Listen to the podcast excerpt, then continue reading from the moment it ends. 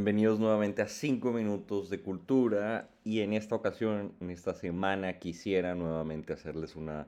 recomendación cinematográfica para este final de año en particular y estas épocas festivas donde tanto nos relacionamos con la familia y volvemos a estar con ellos, normalmente para algunos después de un tiempo largo. Pues resulta que para mí no hay mejor director en capacidad de expresar las complejidades de las relaciones familiares desde diferentes perspectivas que el japonés eh, Yasuhiro Otsu. Eh, Yatsuhiro Ozu en particular tiene un grupo de películas que se llama, o se suelen llamar la trilogía de Noriko. Son eh, tres películas, Primavera Tardía del 49, El Comienzo del Verano del 51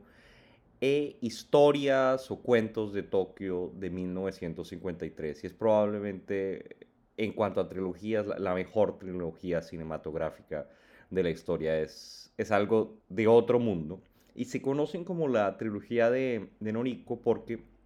Setsuko Hara, una de las actrices eh, fetiche de Otsu, hay muchos personajes que, repiten en las tres películas, interpretan las tres a jóvenes llamadas eh, Noriko. No es exactamente el mismo personaje, pero pues eh, todas se llaman Noriko y ella interpreta a las tres en estas películas. Y bueno, creo que sin duda es difícil encontrar una mejor recomendación cinematográfica, la capacidad de reflejar con una enorme sutileza cuán complejas son las relaciones humanas, eh, cuáles son los matices del amor, eh, pero también de las tensiones familiares que, siempre existen en, núcleos cerrados. Eh, eh, la relación eh, de hijas con padres, de hijos con padres, eh, las relaciones amorosas, las decisiones sobre el futuro. Bueno, son unas películas absolutamente sublimes para aquellos que son grandes fanáticos de, de ese tipo particular de tomas que podríamos llamar tomas de baile, de felicidad, de ingenuidad. en